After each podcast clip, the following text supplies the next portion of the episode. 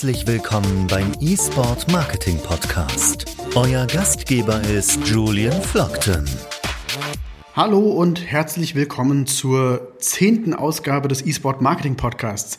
Mir gegenüber, wie in jeder Folge, sitzt der Jan Köhler. Hallo Jan. Hallo. Ähm, heute ist ein extrem heißer Tag in Deutschland. Draußen sind Oh ja. es gefühlt 40 Grad, wahrscheinlich realistisch irgendwie so 34 Grad. Wir sitzen hier im einzigen klimatisierten Raum unserer Agentur hier. Gott sei. Dank, sonst könnten wir das wahrscheinlich kaum machen.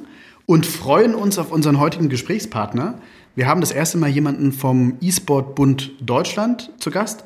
Und zwar Matthias Kohnen, der die Pressearbeit macht für den E-Sport Bund Deutschland. Mit ihm wollen wir mal ein bisschen heute sprechen über die ganzen Themen. Was macht der E-Sport Bund? Und ähm, wie ist generell die Lage des E-Sports in Deutschland? Was äh, wird der Politik gegenüber kommuniziert an Forderungen? Was davon ist schon erfüllt? Was könnte besser laufen? Und jetzt schalten wir Matthias per Skype dazu. So, und wie versprochen, haben wir den Matthias jetzt hier bei uns per Skype dazugeschaltet. Hallo. Schönen guten Tag. Hallo, ähm, möchtest du dich vielleicht einfach wie bei den anderen Folgen auch ähm, kurz vorstellen, ein bisschen erzählen, wie du zum E-Sport gekommen bist und ähm, wie du dann im Endeffekt dann auch später beim E-Sport Bund Deutschland e.V. gelandet bist? Also ja, mein Name ist äh, Matthias Kohn. Ich bin beim eSport Bund Deutschland äh, Leiter der Verbandskommunikation. Bin jetzt beim ESBD ein bisschen länger als ein Jahr dabei. Aber mir wurde das, das äh, Gaming, das Spielen auch mehr oder weniger in die äh, Wiege gelegt. Also auch bei meinen bei vorherigen Gästen war das ja, glaube ich, auch so. Da kann ich mich, glaube ich, einreihen. Hab äh, ja, fing mit, fing mit Super Nintendo damals an, dann über äh, Computer, Konsole, alles, was man irgendwie so in die Finger kriegen konnte, mit, äh, mit Leidenschaft gespielt. Im Bereich E-Sport habe ich eine Zeit lang, äh, also jetzt nicht, nicht, jetzt nicht irgendwie im organisierten Bereich, aber ich habe schon online kompetitiv gespielt, eine ganze Zeit lang Counter-Strike Source damals, habe auch mit Counter-Strike 1.5, 1.6 äh, angefangen. Äh, habe eine Zeit lang Call of Duty gespielt. Ähm, ja, das ist, das ist so mein Hintergrund da äh, und bin deswegen auch heute immer noch äh, ein ganz heißer Verfechter von Counter-Strike und äh, solchen Titeln. Ah, sehr schön. Das hören wir auch nicht zum ersten Mal jetzt im Podcast. Nee, das stimmt. Counter-Strike ist äh, tatsächlich immer noch recht breit vertreten. Allerdings, ja. Sehr schön. Äh, gut, vielleicht ähm, kannst du mal ein bisschen erzählen. Jetzt wissen wir, wie du so, dass du sozusagen so ein Native äh, Gamer bist, der sehr früh schon quasi mit dem Thema irgendwie ähm, äh, in, in Berührung kam. Ja. Und ähm, jetzt bist du ja auch quasi in deiner jetzigen Funktion im, im Pressebereich vom E-Sport Bund Deutschland. Äh, vielleicht kannst du mal ganz kurz erklären, was ist überhaupt der E-Sport Bund Deutschland für unsere Hörerinnen und Hörer? Mhm. Der E-Sport Bund Deutschland ist der äh, Fachsportverband im organisierten E-Sport, also bundesweit. Unser Auftrag ist es, dem äh, E-Sport in Deutschland eine einheitliche äh, Stimme zu geben. Wir sind eine Plattform für Vereine, für Teams, für, für die Community, für Veranstalter. Und wir wollen das ganze Feld, äh, was ich gerade genannt habe, das wollen wir zusammenbringen, um mit denen zusammen den E-Sport in Deutschland mitgestalten zu können. Wann, wann wurde der Verband gegründet? Das war Ende 2017 in Frankfurt. Ja, damals Gründungsmitglieder, ähm, ah, ich glaube, das waren, waren, es waren, ich meine, es waren 17. Es waren auf jeden Fall unter 20. Aktuelle Entwicklung ist, wir sind über 50, also haben da schon äh, ein ganz gutes Wachstum, glaube ich. Und äh, wenn man das jetzt auf die einzelne Personenebene sieht, sind es fast 2000 Menschen, die im E-Sport, äh, die im ESBD mit vertreten sind. Okay. Was war denn damals der Auslöser, dass man gesagt hat, hey, wir brauchen da eigentlich einen eigenen Verband? Nun ja, also ich muss dazu sagen, ich war jetzt in der Gründungsphase nicht dabei. Ich bin, wie gesagt, seit einem Jahr dabei. Aber die, die Grundidee bei jedem Verband, sei es ein Sportverband, sei es ein äh, Wirtschaftsverband, sei es eine, äh, auch eine Gewerkschaft oder Sozialverbände oder sonst was. Die Grundidee bei einer Interessensorganisation ist einfach, dass man guckt, okay, wir haben hier äh, Bedürfnisse aus bestimmten Bereichen in der Gesellschaft, wir haben hier Entwicklung, wir haben hier Dynamiken.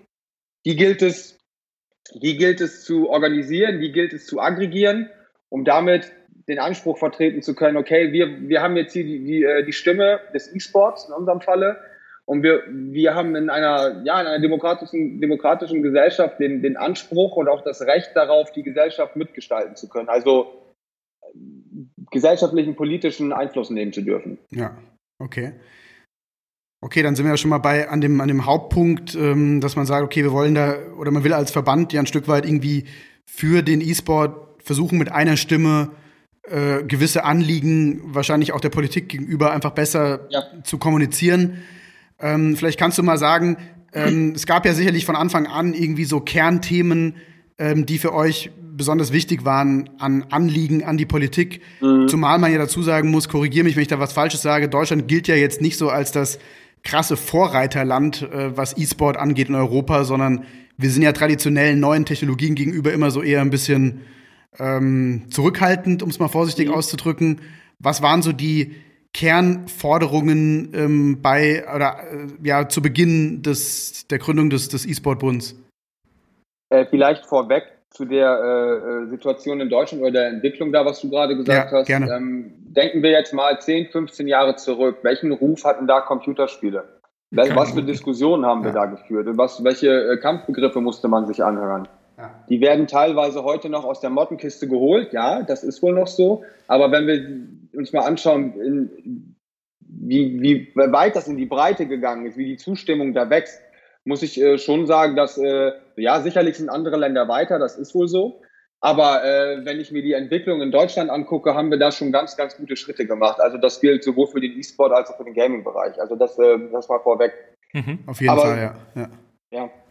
Ähm, Kernforderungen, klar, dass, äh, die, die, äh, die Begriffe sind geläufig. Es geht uns natürlich um die äh, gesetzliche Gleichstellung mit dem traditionellen Sport, weil wir ja ein Fachsportverband sind. Äh, das ist natürlich dann das große Thema Anerkennung der Gemeinnützigkeit für den E-Sport, also insbesondere dafür den äh, Breiten, äh, Breitensportbereich. Ähm, ja. Mhm. Das ist ja so das, das große Thema. Dann sind es auch ähm, so Sachen wie, das ging ja jetzt Anfang des ersten Quartal dieses Jahres, ging das ja, äh, ist das in Kraft getreten, das, äh, äh das sogenannte E-Sport-Visum.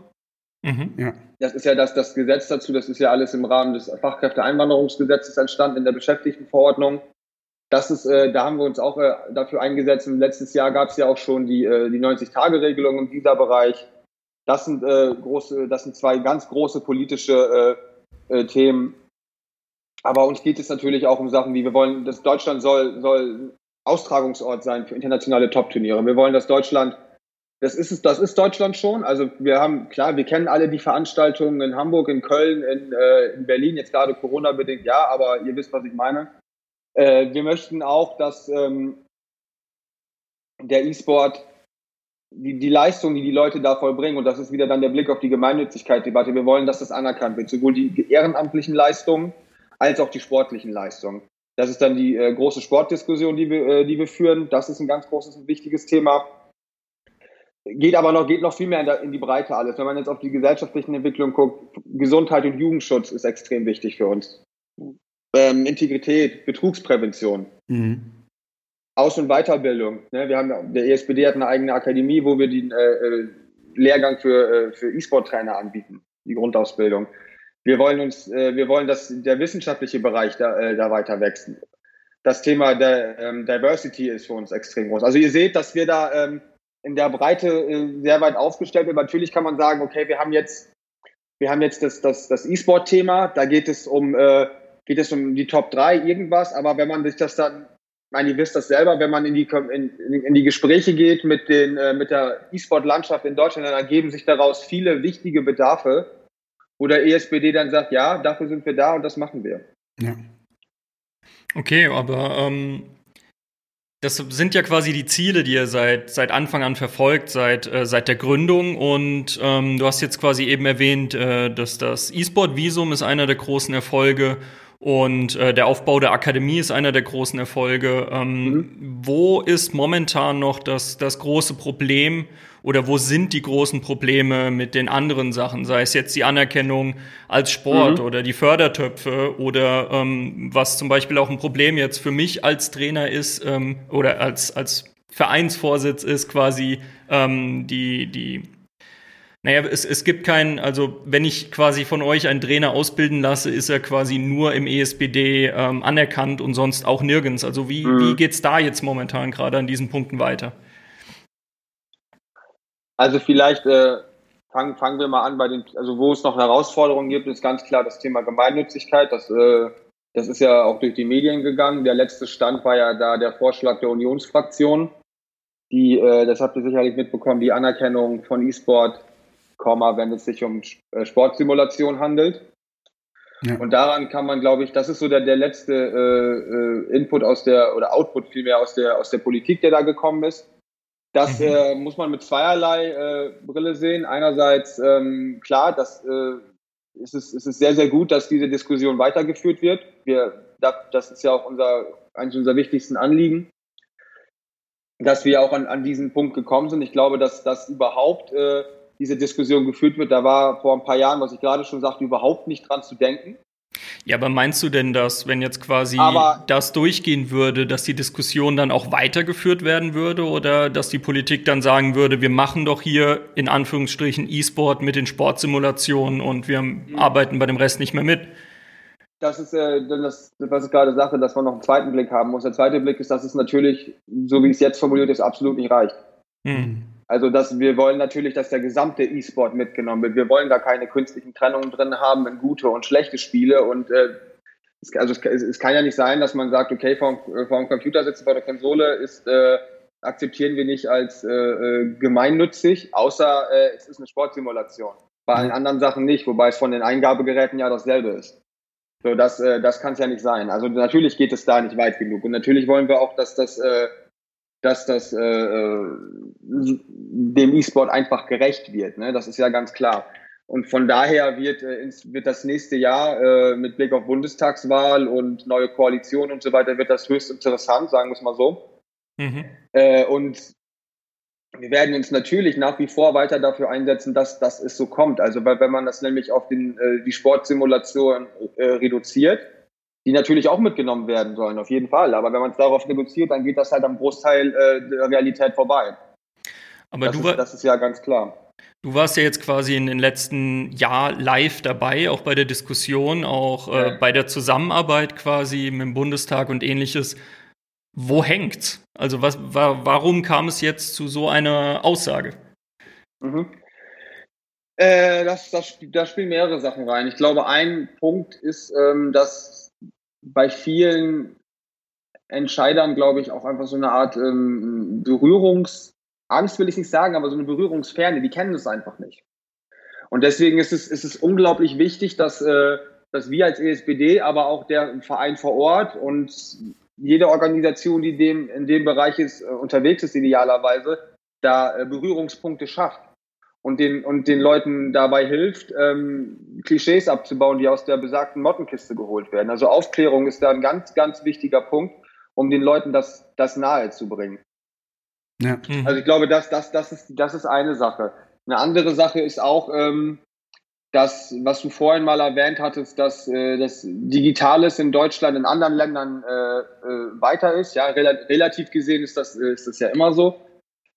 Ähm, aber ich, ich ich glaube, dass, äh, dass wir, wir einfach Teil einer, äh, dass wir gerade in einem ganz, ganz großen Prozess sind. Also das, das, das betrifft äh, den, E-Sport, das betrifft die Digitalisierung, das betrifft dann die großen Trendwetten, die alle besprochen sind. Und der E-Sport ist ein, ist ein Teil davon. Also wir, ich, oder mit lange Rede, kurzer Sinn, der E-Sport ist gekommen, um zu bleiben. Also das, da erzähle ich euch auch nichts Neues. Ähm, deswegen glaube ich schon, dass wir da insgesamt auf einem guten Weg sind. Man darf halt nur nicht vergessen, dass wir hier uns im Rahmen von politischen Prozessen bewegen. Es geht um Überzeugung, es geht um äh, auch Weltansichten, es geht um äh, Meinungen, es geht um das Bohren dicker Bretter. Ja. Das ist nun mal nicht von mhm. heute auf morgen gemacht. Wir sind ja nicht in Politik in Deutschland funktioniert nicht äh, funktioniert, funktioniert nicht straight top-down, auch wenn äh, man sich das einfacherweise vorstellen möchte. So ist es aber in der Realität nicht. Ja. Vielleicht nochmal, ich gehe nochmal gerade einen Schritt zurück, nur damit wir quasi ja, unsere Hörerinnen ja. und Hörer irgendwie mitnehmen. Ähm, jetzt ist gerade so angeklungen, also einmal, wir haben so zwei Themen, äh, die man vielleicht noch mal ein bisschen einfangen muss. Wir haben einmal dieses mhm. Thema Gemeinnützigkeit, da gehen wir gleich noch mal mhm. im Detail drauf ein. Vielleicht nur zum Hintergrund, weil nicht jeder unserer Hörerinnen und Hörer ja sicherlich in dem Thema drin ist. Warum ist jetzt Gemeinnützigkeit so wichtig? Natürlich geht es darum, dass, wenn ich einen Verein gründe, es einen großen Unterschied macht von den Spenden, die ich einsammeln kann, ob die quasi über die Gemeinnützigkeit dann absetzbar sind für die Unternehmen, die gegebenenfalls oder auch Privatpersonen die jetzt ähm, so einen Verein, so einen E-Sport-Verein unterstützen oder nicht. Und natürlich indirekt hat sowas auch Auswirkungen auf, komme ich gegebenenfalls an irgendwelche anderen Förderungen und so weiter ran, weil viele Stiftungen, mhm. andere Organisationen sagen, wir fördern und unterstützen generell nur Organisationen, die gemeinnützig sind. Wenn ich nochmal einen Schritt zurückgehen darf, wir haben ja in den vorangegangenen Podcasts schon mit einigen Leuten gesprochen, ähm, die solche E-Sport-Vereine auch leiten und die uns auch ein Stück weit aufgezeigt haben, dass die ganz breite ganz große Bandbreite an Arbeit machen, an Jugendarbeit machen, an Integrationsarbeit ja. leisten, also ganz klassische Arbeit, die jeder andere Sportverein auch macht. Und dann ist es natürlich, wenn man das so weiß, äh, und wer die vorherigen Folgen des Podcasts nicht angehört hat, der, der kann das gerne tun. Ähm, wenn man das so weiß, dann ist es natürlich auch für die Leute innerhalb des E-Sports ein Stück weit skurril und auch nicht hinnehmbar. Das heißt, ihr macht eigentlich die gleiche Arbeit wie jeder Sportverein, aber wir erkennen diese, diese wichtige Arbeit, die dort vor Ort gemacht wird, eben nicht an. Und ja. das ist so ein bisschen der Hintergrund. Und vielleicht noch ein zweiter Punkt. Ähm, wenn jetzt ein klassischer Sportverein, der vielleicht die Gemeinnützigkeit schon hat, E-Sport mit aufnimmt, ist er immer in dem Risiko drin, äh, korrigier mich Matthias, wenn ich das was Falsches sage, dann durch diesen E-Sport auch unter Umständen seine Gemeinnützigkeit wieder zu verlieren, glaube ich. Genau, das ist, ein, äh, das ist definitiv eine Problematik. Das war auch äh, der letzte Punkt, den du angesprochen hast, war auch Hintergrund dieses Unionsvorschlags, also aus der Bundestagsfraktion von CDU, CSU, dass die, das steht auch da in der Formulierung äh, sinngemäß so drin, dass die den äh, Sportvereinen, die sich das, ähm, also um auch diesem Sportverein Rechtssicherheit zu geben, dass dann der E-Sport, ne, also wenn jetzt der, der Fußballverein hat jetzt noch eine äh, E-Sport-Abteilung, wo die äh, in Fußball, also in FIFA spielen, ja. Dass, mhm. die, äh, dass die da dann die Sicherheit haben, dass es weitermachen können, die Gemeinnützigkeit nicht aberkannt wird. Das ist halt, das ist halt so der Schritt, der da gegangen wurde, oder der Vorschlag, der da gemacht wurde. Ja. Also ja, das, das besteht und ähm, aber wie gesagt, das geht nicht weit genug, weil es ist eben genau das, was du gerade sagst. Also ich bin ja selber auch im Ehrenamt unterwegs. Ich mache das beim E-Sport, äh, ich habe ja auch noch ein, ähm, Hauptamt, wie man so sagt. Und es ist für die ganzen zig Ehrenämtler in Deutschland, Ehrenämtler und Ehrenämtlerinnen, die das an der, an der Basis gewissermaßen machen. Die das ja das, das, was, wenn, wenn, wenn ich hier erzähle, ja, ich bin vom ESPD und wir machen das und das, aber ich bin ja, der ESPD ist ja kein Selbstzweck. Wir sind, es gibt ja, es ist ja eben, es ist ja die Mitgliedschaft bei uns, die das, äh, die es letztlich ausmacht, die es, die es zu vertreten gilt, die ihre Bedürfnisse haben und auch äh, ihre Ansprüche zurecht haben. Und wenn denen dann gesagt wird, was, was, also genau das, was du gerade sagtest, es ist, ja, es ist ja schön und nett, was ihr macht, aber das ist nicht, das, äh, das passt uns irgendwie nicht, deswegen äh, unterstützen wir eure, eure, euer ehrenamtliches Engagement nicht. Und das kann eben nicht sein, weil eben in den Vereinen vor Ort so wichtige Arbeit geleistet wird. Es ist ja nicht nur, also es ist ja mitnichten so, dass sie sich da hinsetzen und von morgens bis abends zocken, bis, sie, äh, bis denen die Augen rausfallen. Das ist ja Quatsch. Die, äh, da, da werden Medienkompetenzen vermittelt. Du hast gerade gesagt, es gibt, äh, das ist im Bereich der Jugend, Jugendförderung, Jugendhilfe den, äh, es ist natürlich auch ein sozialer Treffpunkt, wo die Leute zu, wirklich physisch zusammenkommen. Das ist ja auch eine äh, Entwicklung, die im E-Sport ja jetzt auch, äh, das hat ja auch äh, Dorian letztes Mal gesagt. Ja. Dorian Gorde, weil der hat ja genau mhm. das auch gesagt, dass es wichtig ist, dass es physikalische Anlaufpunkte wird. Und das ist, und das ist, das ist es, das ist zum Beispiel auch das Vereinsheim.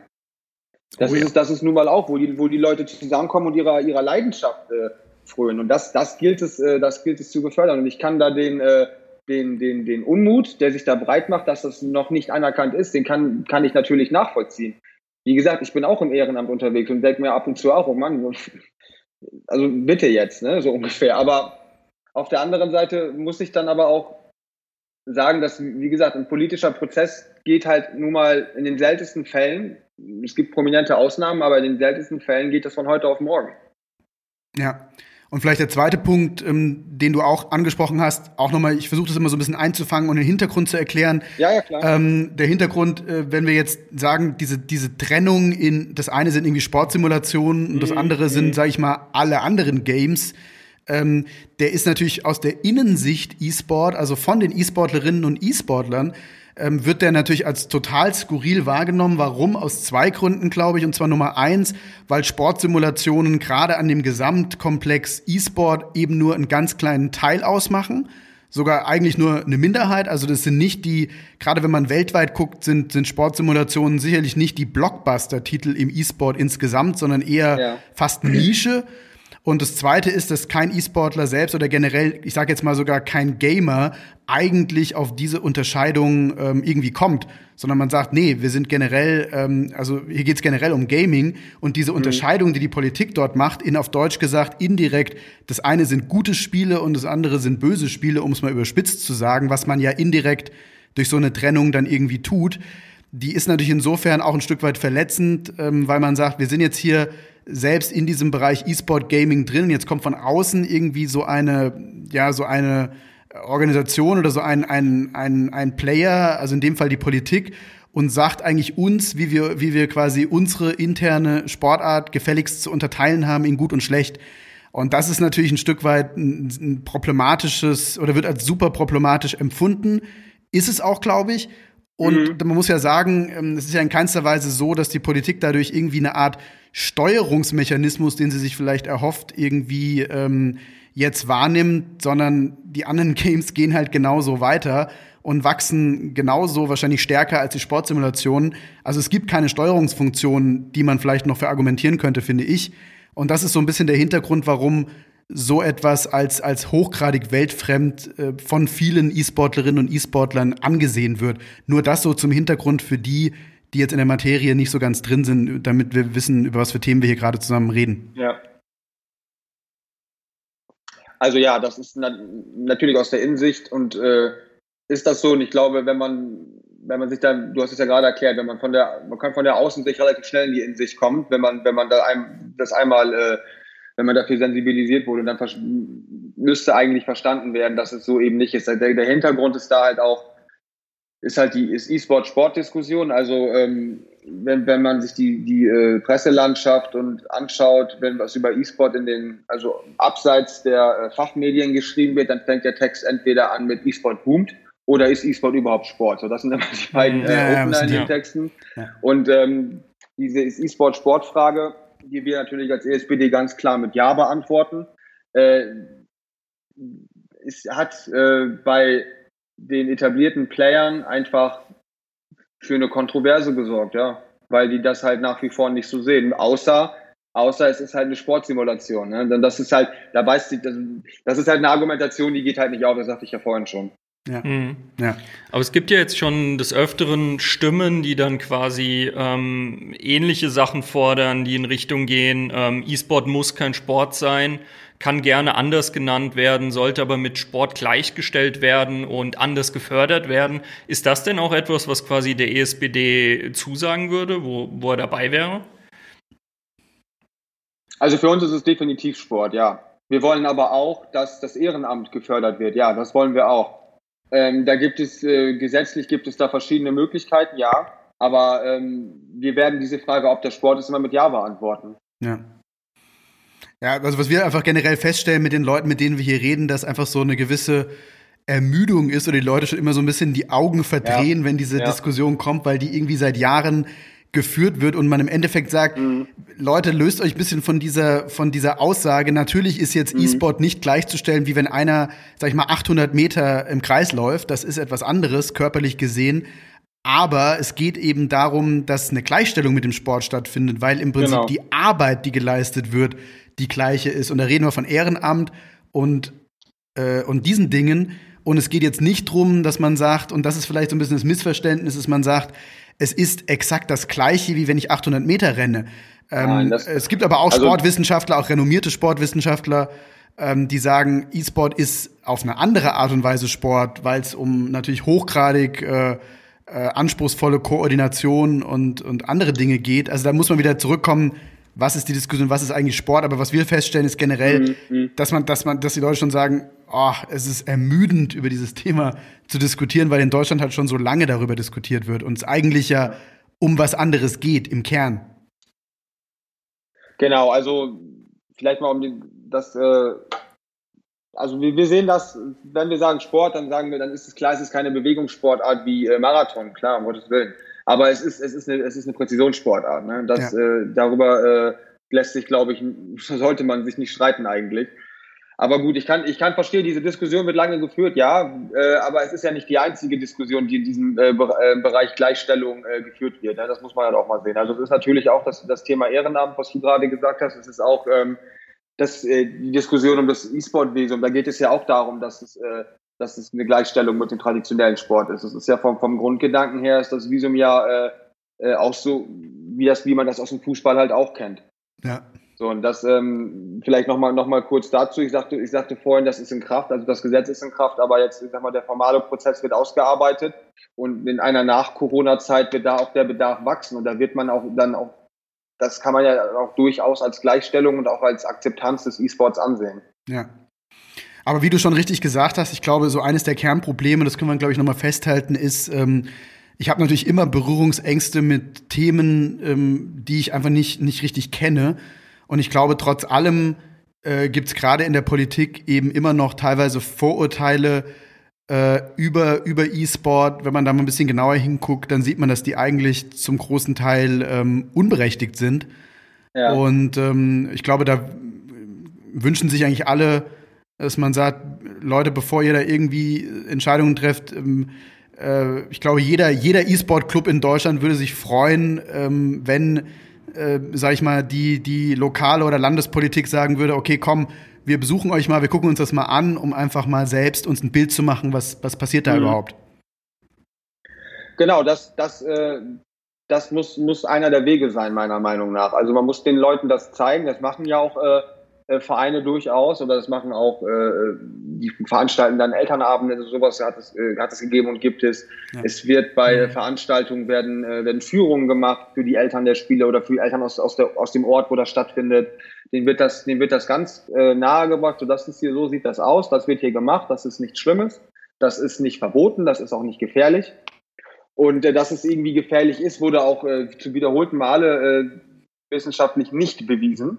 Also von daher ist diese Diskussion halt auch einfach nur ein, äh, äh, das ist eine Diskussion, die ich eigentlich viel, viel lästiger finde. Das ist eigentlich ein Schreckgespenst, was seit Jahren immer wieder äh, hervorgeholt wird. Und man muss halt äh, einfach Aufklärung, Aufklärung, Aufklärung. Die Leute dafür sensibilisieren, dass es nicht falsch ist, was da gemacht wird. Ja, absolut. Und wir, wir haben ja, wir sind ja hier im E-Sport Marketing Podcast, das heißt, wir ja. müssen ja immer ein bisschen gucken, dass wir auch, warum ist es wichtig? Aber natürlich ist es auch indirekt für Unternehmen wichtig, weil viele Unternehmen natürlich auch ein Stück weit sagen, hey, wenn, wir würden eigentlich gerne was im E-Sport machen, wir würden vielleicht sogar irgendwas gerne machen mit irgendwie Vereinen vor Ort oder, oder äh, E-Sport-Clubs, äh, äh, da irgendwie ein Sponsoring machen oder äh, Veranstaltungen gemeinsam machen, was auch immer. Aber wir haben unter Umständen eben Vorbehalte, weil huhuhu, kann das denn alles äh, so super sein, wenn das nicht mal die Politik irgendwie voll als Sport anerkennt? Also insofern ist das irgendwie auch so ein bisschen, das kriegen wir zumindest so auch in Gesprächen mit. Wir reden ja mit sehr vielen Unternehmen mhm. und hören dann natürlich auch diese Vorbehalte, die natürlich indirekt eben auch dadurch befeuert werden, dass die Politik eben da so zögerlich ist in ihrer, in ihrer vollen Anerkennung. Und ähm, mhm. ich glaube, da können wir uns nur alle wünschen, ähm, dass da eben ja mehr Dialog stattfindet. Und vor allen Dingen äh, kontinuierlich auf allen Ebenen. Das ist halt, glaube ich, so das äh, ein Kernpunkt. Ja, wie du sagst, ich glaube auch, das ist kein, ähm, wir müssen einmal miteinander reden und dann passiert sowas, sondern äh, klar, ähm, so politische Dinge brauchen ein Stück weit immer irgendwie sehr viel Zeit und natürlich auch von außen betrachtet wahrscheinlich immer mehr Zeit, als man äh, irgendwie ja. denkt. Und ich denke auch, das merkt man ja auch, das darf man auch, glaube ich, ganz offen sagen, gerade der ESPD ist natürlich auch innerhalb der ganzen Gaming-Community und der E-Sport-Szene teilweise ähm, auch nicht unumstritten und wird auch natürlich angegriffen, weil logischerweise, und ich denke, das liegt auch so ein bisschen in der Natur der Sache, werdet ihr natürlich auch ein Stück weit immer, immer irgendwie dafür angegriffen, so unter dem Motto, warum dauert das so lange und warum geht das nicht so schnell? Ähm, auf der anderen Seite, wer, wer jemals in selbst so politische Prozesse jeder Art mal involviert war, egal ob in der Lokalpolitik oder wo auch immer, ähm, der, der, weiß, glaube ich, dass Dinge einfach sehr, sehr, sehr lange dauern. Also ja, die äh, klar, die, die Kritik gibt es und äh, ich heiße auch konstruktive Kritik immer willkommen. Ähm, aber man muss da auch, glaube ich, einfach mal verstehen, was ein Verband ist und was ein Verband macht. Ein Verband dient in erster Linie einem ideellen Zweck und das ist bei uns die Förderung des E-Sports. Ja, sinngemäß steht's auch, äh, steht's, kann man es auch so nachlesen. Wir sind kein Wirtschaftsunternehmen. Wir sind keine Organisation, die Geld verteilt. Das, äh, das äh, mhm. ist ja hier und da mal aufgeklungen. So funktioniert ein Verband nun mal nicht. Das ist auch nicht Sinn und Zweck der Sache.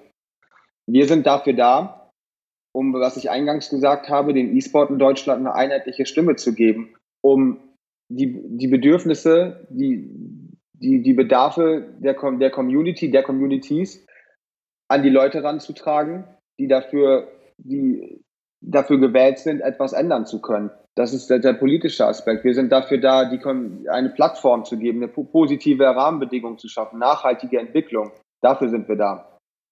Wir sind, wir sind, wir sind für, für alle da. Also alle, die, äh, die sich äh, dafür interessieren, die äh, sind herzlich willkommen.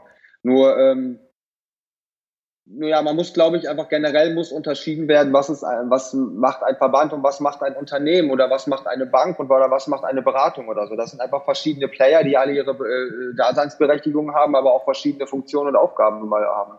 Mhm. Ja, aber jetzt hast du ja gesagt oder mehrfach wiederholt, ähm, ihr wollt quasi als geeinte Stimme des E-Sports in Deutschland sprechen. Jetzt ja. habe ich aber durch meine äh, ehrenamtliche Arbeit im Verein äh, immer wieder mit anderen Vereinen Kontakt, die ähm, ja. quasi nicht bei euch eintreten wollen. Also was, was wird in diese Richtung gemacht, dass wir ähm, diese ganzen Vereine, weil in Deutschland gibt's ja dann doch ein paar mehr als äh, die 50, mhm. die jetzt Mitglied bei euch sind. Wie, wie ja. wollt ihr die einfangen? Wie wollt ihr das Ganze besser unter dem ESBD alles einen?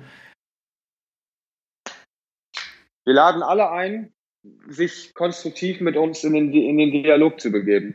Und ähm, letztlich muss man dann schauen, was unser Auftrag ist und was der Auftrag von anderen ist.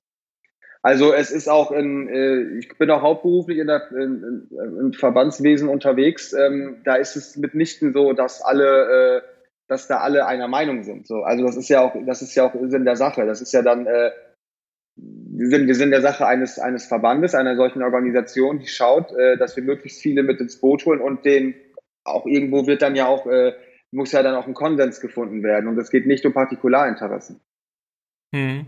Jetzt habt ihr aber ja im Verband quasi drei Abteilungen. Einmal eine Profi-Abteilung, einmal eine Breiten-E-Sport- oder Breitensportabteilung und einmal für die Veranstalter. Ja. Ist, ist das nicht vielleicht schon ein Riesenproblem, dass, weil alle drei Teile haben ja komplett, nein, nicht komplett, aber extrem verschiedene Interessen an sich, oder? Wie, also wie schafft ihr das, diese, diese großen Unterschiede untereinander zu ein? Oder ist das vielleicht schon eines der Probleme ähm, für die Uneinigkeit, die äh, jetzt momentan hier in Deutschland der Fall ist? Mhm. Was für eine Uneinigkeit meinst du jetzt genau? Ähm, ja, dass zum Beispiel verschiedene Vereine oder Organisationen nicht unbedingt in den ESBD eintreten wollen oder ähnliches. Mhm. Gut, für die, äh, für die Entscheidung Einzelner kann ich nicht sprechen. Ich kann nur sagen, dass äh, wir natürlich haben wir, drei, haben wir drei verschiedene Abteilungen, aber das ist, das, die ja nun mal den gesamten E-Sport in Deutschland repräsentieren. Wenn wir den Anspruch haben, dass wir der E-Sport-Bund Deutschland sind, können wir ja nicht sagen, wir lassen jetzt den Breiten- oder Leistungssport raus oder die Veranstalter. Das sind ja alles Leute, die ja äh, wesentlich dazu beitragen, dass es den E-Sport überhaupt in dieser gelebten Form gibt. Und es liegt auch in der Natur der Sache, dass man, dass verschiedene, äh, verschiedene Akteure verschiedene Interessen haben. Und die Aufgabe eines Verbandes ist, ist es, dass da zu gucken, okay, wie schaffen wir das, äh, dass wir eine Verbandsposition haben? Verbandsposition heißt immer, wir, wir reden mit mit den Mitgliedern, schauen, dass wir uns da abstimmen. Wir sind da ja auch sehr, sehr demokratisch aufgestellt. Wir haben äh, Beschlüsse auf den Mitgliedsversammlungen und so weiter. Und mhm. dementsprechend wird dann agiert. Also wir, äh, was, was der ESBD macht, was, was, was die Geschäftsstelle macht, was das äh, Präsidium da macht, das sind ja auch das, das Präsidium, das sind ja gewählte Vertreter. Äh, die machen das, die machen das ja nicht aus dem Bauch heraus. Das wird alles, das wird alles äh, in der internen äh, Ver Verbandsdemokratie alles abgeklärt und diskutiert. Hm. Ja. Vielleicht können wir mal konkret. Dass es, dass es dann im Einzelnen dazu zu, zu äh, Meinungsverschiedenheiten kommt. Nein, in welcher Diskussion gibt es das nicht? Also, ja, ist ja normal, ja. ja. Vielleicht können wir mal konkret auf einen Fall eingehen, der, ähm, der ja äh, zurzeit oder der ja äh in den letzten ein, zwei Jahren immer wieder mal mhm. hochkam, auch in der Presse. Ähm, wo es darum ging, dass ja der Deutsche Olympische Sportbund eigentlich der war, der gesagt hat, nee, wir erkennen jetzt E-Sport als Sport nicht an. So, das hat ja in mhm. Deutschland mhm. erstmal so ein, dem Ganzen so ein bisschen einen Dämpfer verpasst, weil das eben so eine wichtige politische Instanz ist, eben als Olympischer Sportbund in Deutschland, ähm, die dort halt ein hohes Gewicht haben ähm, und natürlich auch politisch ein hohes Gewicht äh, haben. Andererseits ist es ja so, dass äh, quasi auf internationaler Ebene die Sache ja ganz anders aussieht. Also schon, schon vor ein, zwei Jahren wurde irgendwie beschlossen, dass E-Sport bei den äh, Asian Games irgendwie äh, ja. Sportart wird. Äh, jetzt hört man irgendwie, es gibt sogar äh, äh international mit dem Internationalen Olympischen Komitee und Intel gibt es irgendwelche äh, Rahmenvereinbarungen bis dahin, dass man irgendwie so ein bisschen den Eindruck gewinnen könnte, dass irgendwie ähm, ja Olympia irgendwie sagt, ja okay, ähm, das Geld oder die Einnahmen, die wir da in der in der Reichweite aus der Reichweite des E-Sports generieren können, die wollen wir irgendwie mitnehmen, aber lokal jetzt auf Deutschland bezogen die Anerkennung, die ja dann auch unter Umständen wieder einhergeht mit ich komme an gewisse Fördertöpfe dran, ähm, das wollen wir aber nicht, weil wir dann unter Umständen, das ist jetzt so mein ganz persönlicher Eindruck, äh, wenn wir das machen, dann verscherzen wir es uns mit unseren anderen Mitgliedern, weil wir ja auf Deutsch gesagt dann dem E-Sport quasi unter Umständen Zugang geben äh, oder wir müssten dann durch einen Akteur mehr quasi teilen, mal ganz mhm. heruntergebrochen jetzt gesagt in meinen ja. Worten. Täuscht mich mein Eindruck da oder, oder könnt ihr als, als E-Sport-Bund diesen Eindruck teilen oder wie ist eure Position dazu? Also das hat man ja sicherlich auch äh, medial mitbekommen. Wir haben äh, den Austausch mit den DOSB äh, äh, geführt und haben auch da unsere Positionen geäußert. Die haben ihre Position geäußert. Auch diese künstliche Teilung, von der wir gerade gesprochen haben, die geht ja auch auf den DOSB zurück. Die teilen wir nicht. Also die Teilung nicht, diese Position, das ist einmal, äh, wie gesagt, E-Sport-Simulation ist, äh, äh, dieser Gaming, E-Gaming, was sie dann da versucht haben. Äh, mhm. das, ähm, das teilen wir nicht. Was ich zum äh, Richtung DOSB sagen kann, ist, dass wir trotz der, dass wir, dass wir dennoch ansprechbar sind. Also wir, wir verschließen uns keinen, der mit uns reden will. Das kann ich euch dazu sagen. Aber das ist jetzt auch keine äh, gehaltvolle Aussage in dem Fall, glaube ich. Ich denke, gerade mit dem, mit dem Deutschen Olympischen Sport muss man ja reden, weil das ja letztendlich die politische Klar. Instanz ist, die eben auch ähm, auf, sag ich mal, gesellschaftspolitischer Ebene eben solche Regeln dann festlegt. So ist es einfach in Deutschland geregelt. Das heißt, das ist ja nicht nur jetzt irgendwie ein, wiederum ein, ein Verband oder was auch immer, sondern da werden ja auf, auf höherer politischer Ebene eben dadurch auch ähm, Dinge eben festgelegt. Insofern, klar, ja. muss man mit denen äh, in, in Dialog sicherlich bleiben. Okay, ähm, dann haben wir das quasi das DOSB-Thema abgearbeitet. Ähm, äh, der der äh, äh, E-Sport-Bund Deutschland ist ja auch zuständig für die, für die Trainerausbildung in Deutschland, richtig? Ja. Okay, das heißt, seid ihr, also auf Deutsch gesagt, ihr habt eine Zertifizierung entwickelt für die Trainerausbildung, die dann auch quasi für den E-Sport hier, wenn ein Verein quasi selbst Trainerinnen und Trainer ausbilden möchte, dann ähm, bindend ist. Das heißt, der würde sich dann an euch wenden und äh, äh, ihr macht quasi die, zentral dann diese Ausbildung, richtig? Genau, also wir bieten mit der äh, ESBD-Akademie den äh, äh, Trainerlehrgang an. Den äh, Grundkurs ist das gewissermaßen, den wir da anbieten. Das geht meistens, äh, jetzt in letzter Corona-bedingt haben da äh, Webinare stattgefunden, aber das sind ansonsten Präsenzveranstaltungen. Das geht dann über zwei oder drei Tage, wo die dann mit, äh, mit den äh, Leuten von der Akademie äh, äh, dann zusammenkommen und dann äh, letztlich dann diesen, diesen äh, Lehrgang absolvieren. Also das hat auch, äh, der ist auch äh, wissenschaftlich fundiert, der ist eigens entwickelt worden. Und ich glaube, da sind, da, da kann man schon sagen, dass wir in dem Bereich da schon Vorreiter sind. Ja, auf jeden Fall. Also, wenn ich das mal so sagen darf, ich bin selbst zertifizierter äh, Trainer vom ESBD und oh. ähm, es hat. Wie hat es ähm, dir denn gefallen, wenn ich meine Frage stellen darf? ja, klar, gerne. Also, ähm, ich war sehr positiv überrascht, weil am Anfang, ähm, ich, ich war einer der ersten Trainer. Am Anfang gab es viel, ah. viel Kritik und viel hin und her in der E-Sport-Szene. Bringt das was, bringt das nicht? Sollte man das tun? Mhm. Sollte man das nicht tun? Ähm, und im Endeffekt kann ich es nur empfehlen. Also man lernt nicht, wie man quasi äh, Leute speziell in irgendeinem Computerspiel oder Videospiel oder E-Sport-Titel weiterbringt, sondern man lernt die absoluten Grundlagen, die wichtig sind, wie ich ein Team aufbaue, wie ich trainiere und wie ich pädagogisch sinnvoll Leute besser mache und dazu bringe, besser zu performen. Und das hat tatsächlich alle in dem äh, damaligen Kurs sehr positiv überrascht, weil es genau das ist, was die E-Sport-Szene momentan extrem braucht. Also ähm, kleiner, kleiner Werbeeinschub von mir, ja. aber äh, der Trainerkurs ist auf jeden Fall sehr zu empfehlen. Ähm, jetzt hast du aber eben erzählt, aufgrund von der, von der Corona-Krise ist ja auch momentan ähm, quasi die Trainerausbildung ähm, per Webinar. Ähm, wie siehst du denn insgesamt so die E-Sport-Szene in Deutschland von Corona betroffen? Also was, was sagt ihr vom ESBD momentan zur Lage? Also nun ja, was wir, äh, was wir gesehen haben, ist, äh, was sich durch die ganze Gesellschaft, glaube ich, zieht, ist, dass Präsenz-Events, Veranstaltungen halt einfach momentan, momentan, glaube ich, kommt es so langsam mit Auflagen hier und da wieder in Fahrt. Also äh, äh, aber im, im E-Sport ist es nun mal so, dass das äh, nicht stattgefunden hat und derzeit nicht stattfindet. Aus äh, berechtigten Bedenken natürlich äh, würde man sich wieder wünschen, in die gefüllten Hallen gehen zu können, auf die, äh, auf die spannenden Events gehen zu können. Aber wir, uns ist ja allen klar, dass das äh, derzeitigen Bedingungen äh, nicht mindestens nicht ratsam ist, das zu machen. Ja, nicht so wirklich. Aber ähm, überhaupt nicht. Ja, und ähm, also ich glaube, was während der, äh, des Lockdowns insbesondere sichtbar wurde, ist so die, die natürliche Stärke vom E-Sport, die er schon immer mitgebracht hat. Seine, seine Digitalität einfach, dass man gesehen hat, okay, wir können jetzt nicht vor Ort, aber wir können ja, wir können trotzdem spielen, wir können das trotzdem austragen. Also wie, wie man ja derzeit sieht, es ist ja, der Betrieb wurde ja nicht eingestellt, der wurde nur gewissermaßen verlagert. Und das ist, das ist glaube ich, eine, eine Stärke des E-Sports. Aber ähm, ich, ich möchte jetzt aber im Zuge der Corona-Pandemie jetzt nicht irgendwie äh, sagen, was, was ich hier und da gelesen habe, dass der E-Sport irgendwie der große Gewinner ist. Also ich glaube, in dieser Situation gibt es keine Gewinner. Hm. Äh, man, man kann, es kristallisieren sich, glaube ich, einfach nur äh, gewisse Sachen heraus. Hm. Ja. Ähm, also bei euch steht ja quasi auf dem ESPD auf der Webseite, dass ihr quasi den Gedankenaustausch in den Bereichen Gesellschaft, Wirtschaft und Wissenschaft anstrebt. Mhm. Ähm, über Gesellschaft haben wir jetzt schon einen großen Teil gesprochen.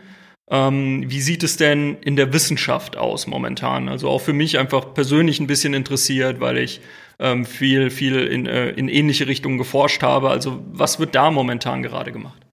Also wir haben da zum einen die äh, Fachbibliothek eSport äh, aufgestellt mit über 200 oder knapp 250 Datensätzen, äh, wissenschaftliche Literaturverweise und so weiter. Äh, wir haben auch, auch eine eigene, eigene Mailadresse zu eingerichtet. Das ist äh, so, was wir, äh, was wir anbieten haben auch, äh, wir unterstützen auch gerne Leute bei Studienarbeiten, die sich bei uns melden. Häufig sind es dann Bachelor-, Masterarbeiten, die dann äh, Fragen haben, wo wir natürlich auch gerne unter die Arme greifen. Das ist, äh, das, das, äh, das machen wir schon. Also das kann man auch äh, bei uns auf der Webseite dann sehen. Das ist schon etwas, für wir uns dann auch engagieren sollen, weil natürlich auch der wissenschaftliche Diskurs da wachsen muss. Mhm. Das heißt, wenn irgendjemand sagt, ich brauche mal irgendwie, äh, ich bräuchte jetzt irgendwie mal Input wo kann ich jetzt irgendwie eine Studie dazu finden, ob Ballerspiele mich jetzt zum Amokläufer machen oder eben auch nicht, dann kann er sich an euch wenden und ihr werdet ihn dann zu dem Thema auf die richtige Fachliteratur oder auf die richtigen Studien, die es zu dem Thema gibt, dann gegebenenfalls verweisen. Richtig? Also wir greifen da gerne unter die Arme, ja. sehr gut, sehr gut. Okay. Können wir vielleicht noch mal kurz aus Deutschland ein bisschen rausgehen, weil es wurde ja auch der, der Europäische E-Sport-Verband äh, gegründet. Mhm.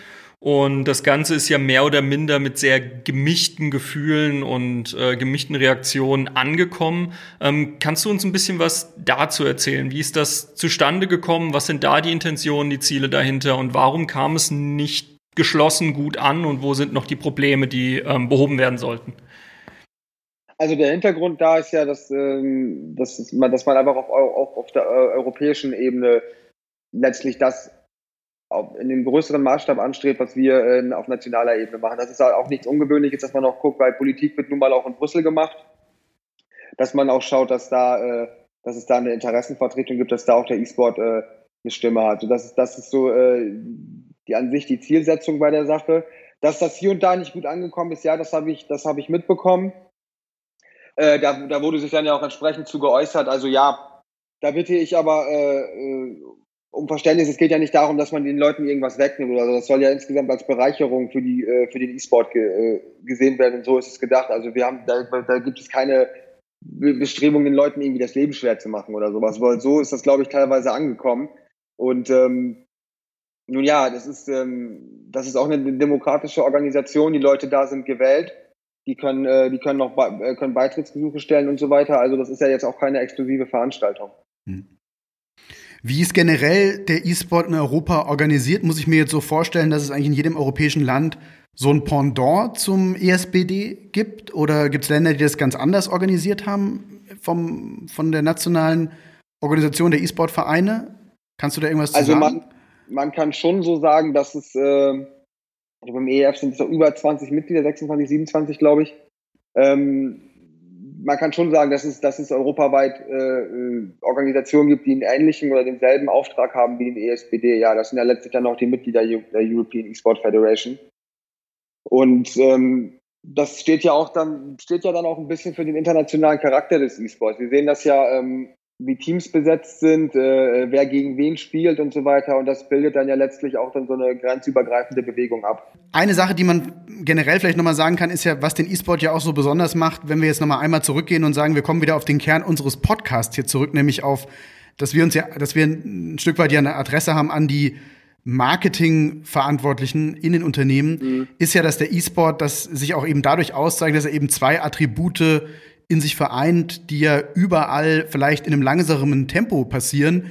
Und zwar Nummer eins, Internationalisierung, dass man sagt, E-Sport hat eigentlich das, was in anderen Bereichen erst so langsam passiert, dass man sagt, der ist per se, per Definition eigentlich schon total international, weil man eben äh, mit Leuten aus der ganzen Welt ähm, zusammen äh, gamen kann. Und Nummer zwei, er ist komplett digital. Das heißt, es ist etwas, was komplett durchdigitalisiert ist, was eben alle digitalen Plattformen ähm, auch jetzt schon nutzt. Und man sieht ja jetzt schon, dass auch viele Dinge, die eben im E-Sport als erstes passiert sind, Nutzung von Streaming-Plattformen wie Twitch, jetzt so langsam eben auch in andere Bereiche reinsickern. Ähm, nicht ohne Grund gibt es da jetzt auch normalen, äh, normale Sportkategorie und so weiter. Ist der ESBD auch Ansprechpartner für Unternehmen, die sagen, ähm, wir würden gerne Mitglied werden beim ESBD, weil wir uns für das Thema E-Sport interessieren, oder ist es nicht Teil des ESBDs, dass ihr auch sagt, ich kann auch als irgendwie Unternehmens, als Unternehmen Mitglied werden bei euch? Oder ist es nicht vorgesehen? Also in allererster Linie sprechen wir äh, den E-Sport, den Sport an sich in Deutschland an. Ähm, für äh, die Industrie und die Wirtschaft gibt es andere Organisationen, äh, weil wir nun mal der äh, Fachsportverband sind. Okay. Aber ähm, es ist es gibt bei uns halt zwei Arten von Mitgliedschaft. Man kann ordentliches Mitglied werden, dann kommt man in einen der drei Bereiche, den wir angesprochen haben, äh, Breitenleistungssport und äh, Veranstalter. Aber es gibt bei uns auch Netzwerkmitgliedschaften. Äh, das kann man, äh, kann man auch bei uns nachschauen, wer da drin ist. Das ist alles transparent bei uns. Aber ähm, wenn du Unternehmen sagst, wir sind, also wir sind kein Wirtschaftsverband. Okay. Okay. Nee, ich frage nur, weil natürlich unsere Hörerinnen und Hörer wahrscheinlich primär ja, klar, aus, klar, aus Unternehmen klar. sind. Das heißt, ähm, da wird ja auch unter Umständen mal ein Ansprechpartner gesucht.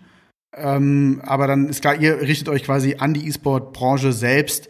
Nichtsdestotrotz habt ihr eine Menge, glaube ich, auch Inhalte zusammengetragen äh, auf der Website und so weiter, wo man ähm, sicherlich auch mal gucken kann, äh, wenn man jetzt nicht innerhalb des E-Sport oder aus dem E-Sport kommt, ja. dann ähm, Also ich, ich möchte niemanden, niemanden äh, äh, sagen, dass er uns nicht ansprechen darf, um Gottes ja. Willen. Also äh, wir wollen ja jetzt auch nicht irgendwie das hermetisch abgeriegelte System abbilden oder sowas. Ja. Um Gottes Willen, man muss halt nur, man muss halt nur äh, mitbedenken, wir sind der, der Fachsportverband für den. E-Sport. Gut, dann würde ich fast sagen, haben wir eine ganze Palette an Themen ähm, zusammen besprochen. Ähm, wir kennen euren Standpunkt. Ähm, wir wissen, was die Schwierigkeiten, die Herausforderungen sind äh, in Deutschland. Da ist noch viel zu tun. Jetzt mal ganz persönlich noch zum Abschluss so deine Meinung. Ja. Gibt es irgendwie, du bist ja sehr viel so in politischen Gremien, Verbänden und so weiter unterwegs, beim ESPD ehrenamtlich, in anderen Bereichen auch äh, beruflich. Gibt es jetzt irgendein Land, wo du sagst, das ist so ein bisschen das Vorbildland in Europa aus deiner Sicht für den E-Sport-Bereich? Ja, ich glaube, wenn man so, so Vergleiche zieht, dann ist man, dann ist man schnell bei äh, Äpfel und Bieren. Aber ähm, was ich äh, so als kleine Anekdote, was ich äh, damals ganz interessant fand, das war damals das äh, war ein Counter-Strike-Finale äh, hier in Berlin. Da hat äh, Astralis gespielt äh, aus Dänemark und da, äh, das, als die in dem Finale gespielt haben, da hatte da eine äh, die Polizei oder eine Verkehrsbehörde hat damals getwittert, also während das, als das Finale lief, äh, jetzt spielt gerade Astralis, bitte schaut beim Autofahren nicht auf euer Handy. so, und ähm, ja, lasst das Handy liegen, wenn ihr Auto fahrt. Ne? Wir waren alle in der Fahrschule, wir wissen, was wichtig ist, aber allein schon, dass, dass so, so eine Institution das schreibt, das war natürlich, war auch, war auch ein Tweet, das war vielleicht auch mit, mit, mit einem Zwinker-Smiley irgendwo versehen, der noch ein Sicherheitshinweis, aber ich verstehe, was ich meine, dass, ja. es, dass es mhm. da einfach schon so weit angekommen ist, dass man dann sagt, wow, und also wer, wer würde mich freuen, wenn wir irgendwann sowas was, was, was äh, Ähnliches äh, lesen würden. Ja. Ja, das, äh, also Dänemark wird immer wieder irgendwie genannt. Das ja. äh, hören wir auch nicht zum ersten Mal. Ich glaube, da kann man ein bisschen bei unserem, äh, bei unserem Nachbarn das ein oder andere vielleicht abgucken. Ja. Okay, das war sehr interessant. Wir haben mal jetzt ganz viel gelernt, so wie das aus der politischen Perspektive aussieht, ähm, welche Herausforderungen, welche Schwierigkeiten man hat, dass politisch viele Sachen langsamer vorangehen, was auch so ein bisschen die Hintergründe sind, warum manche Sachen so sind, äh, wie sie eben sind in Deutschland. Vielen, vielen Dank, äh, Matthias, dass du äh, bei uns warst. Danke. Vielen Dank für die Einladung, sehr gerne. Super, alles klar. Dann alles Gute für euch und ähm, weiterhin für eure Arbeit, dass es dort hoffentlich schneller vorangeht. Wir sind alle sehr gespannt, Ja. was passiert. Ähm, es stehen irgendwann wieder Bundestagswahlen an demnächst. Ähm, mal gucken, ob die eine oder andere Partei da sich doch noch etwas flexibler vielleicht zeigt äh, in ihrer Offenheit äh, dem E-Sport gegenüber. Und natürlich auch, das haben wir auch schon öfter gesagt, unser persönlicher Appell an alle politischen äh, Mandatsträgerinnen und Träger, ähm, sich mehr mit dem Thema E-Sport zu beschäftigen. Das ist kein Randphänomen und du hast es, glaube ich, auch gerade noch vorhin noch mal gesagt, Matthias, das ist nichts, was eben wieder verschwindet, sondern das wird bleiben. Und jeder ist da herzlich eingeladen, äh, vor Ort seinen nächsten E-Sport-Club anzusprechen. Und ich glaube auch, Genau. wenn man gar nicht weiß, an wen man sich da wenden soll, dann ist der E-Sport-Bund Deutschland sicherlich immer der richtige Ansprechpartner, der euch dann wieder ähm, als politischer Mandatsträger weiterverweisen kann. Gut, vielen, vielen Dank und äh, schönen Abend dir noch. Ja, den wünsche ich euch auch. Dankeschön. Danke, mach's Ciao. gut. Ciao, ciao. Ciao. Hat euch diese Episode des eSport Marketing Podcasts gefallen? Dann abonniert unseren Podcast. Wir freuen uns, wenn ihr auch in der nächsten Folge wieder mit dabei seid.